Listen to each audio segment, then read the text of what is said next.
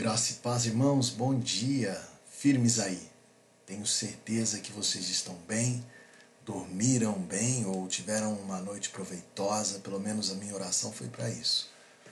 E mesmo quando você acha que não foi, lá na frente você vai ver que tinha alguma coisa de bom para absorver isso tudo que você passou na noite de ontem ou na noite de hoje, né? Aí depende de em qual horário você acha que teve um dissabor. Mas crendo que deu tudo certo na tua vida e que você vai ter um dia maravilhoso em nome de Jesus. Eu estava pensando, refletindo sobre a nossa caminhada, né? Sobre os erros que nós temos no dia a dia e quantos erros nós temos, nós quantos erros, quantas falhas, quantos pecados nós acabamos por praticar quando caminhamos. A vida é assim. A gente caminha, vive e acaba errando no nosso passo, nas nossas, nos nossos trajetos e tudo mais. Ei, Regiane, bom dia! E tudo isso acaba sendo, inegavelmente, uma, um, um, um peso, porque ninguém quer errar. Quando você erra, você se sente mal, você se sente é, um, um traidor. A bem da verdade é isso, né? A, o sentimento de quem faz alguma coisa errada é um sentimento de traição, porque você falhou na concepção ou na expectativa de alguém.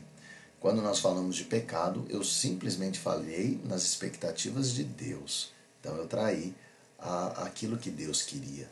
Isso é ruim, traz um peso. E olha, por mais que você pense ou diga, e por mais que você tenha atitudes boas, você venha a ser uma pessoa maravilhosa, um anjo na terra, é, o teu coração, a tua mente, o teu interior caminha no meio do pecado. E por que isso? Porque o pecado, ele faz parte da essência do ser humano.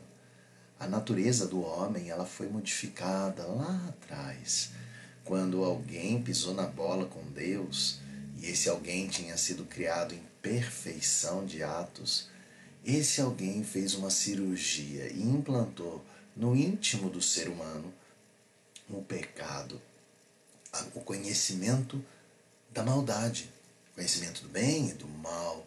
E aí as coisas ficaram ruins, porque desde então o pecado caminha dentro de nós, ele explode, ele é um monstro que está aqui dentro e quer sair para fora. É isso que é o pecado. Então, todos têm. Eu tenho e vocês têm. Ei, Érica, bom dia, tudo firme? Andressa também, bom dia. Rosiane, bom dia. Então, quando eu sei que eu tenho o pecado, esse monstro aqui dentro de mim, é a brincadeira que eu faço num dos discipulados é como se fosse o Hulk, né? O Hulk está guardado aqui dentro e ele está querendo explodir, sair para fora em todo momento. E muitas vezes, no meu caso, ele sai. Mas enfim, quando eu sei disso tudo, eu tenho um, um, uma indagação, eu tenho uma dúvida. Deus é santo e ele odeia o pecado e ele não odeia o pecador, mas ele não anda com o pecador. Pelo contrário, ele consome o pecador. Então, como eu posso ter esperança de estar com Deus, sabendo que a minha, o meu ser tem o pecado? Olha, é, é uma indagação, um questionamento forte. E eu encontrei uma única resposta que trouxe paz para minha alma. Jesus, o Redentor, ele trouxe a possibilidade de ter na minha vida e na tua vida uma condição de ter os meus antecedentes limpos. Ele limpou a minha ficha. Ele zerou os meus pecados. Como assim? É isso mesmo. Você é pecador. Eu sou pecador. Nós pecamos ontem, vamos pecar hoje e vamos também pecar amanhã. E Deus não se mistura com o pecado. Mas Cristo, o Redentor, limpou a minha ficha e limpou a tua ficha.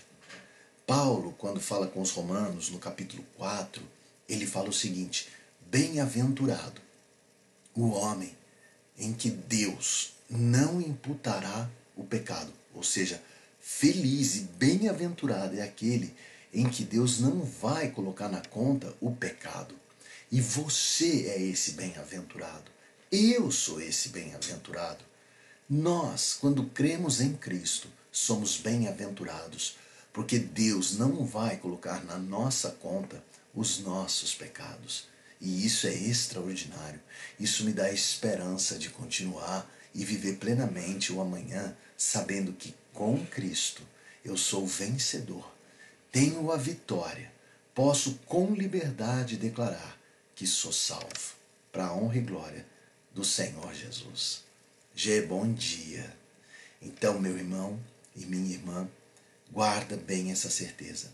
Você é bem-aventurado. Deus, que é justo em absoluto, tá? O homem é parcial. Todos nós somos parciais. Mas Deus não. Deus é absoluto em amor e em justiça. Este Deus justo, ele não vai cobrar por nenhum dos teus pecados. A tua ficha está limpa. Você é vitorioso em Cristo Jesus. Guarda essa certeza. Caminha com ela. Vive com ela. Tenha a postura, né?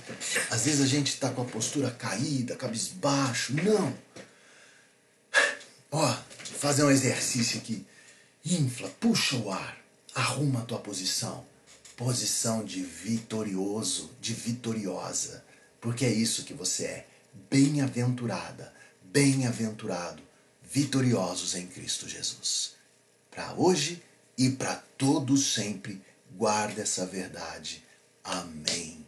Eu vou orar pelo teu dia, eu vou orar pela tua semana, tá bom? Orar pela tua vida, orar para que cada vez mais você creia nessa bem-aventurança e caminhe na certeza dela, tá bom?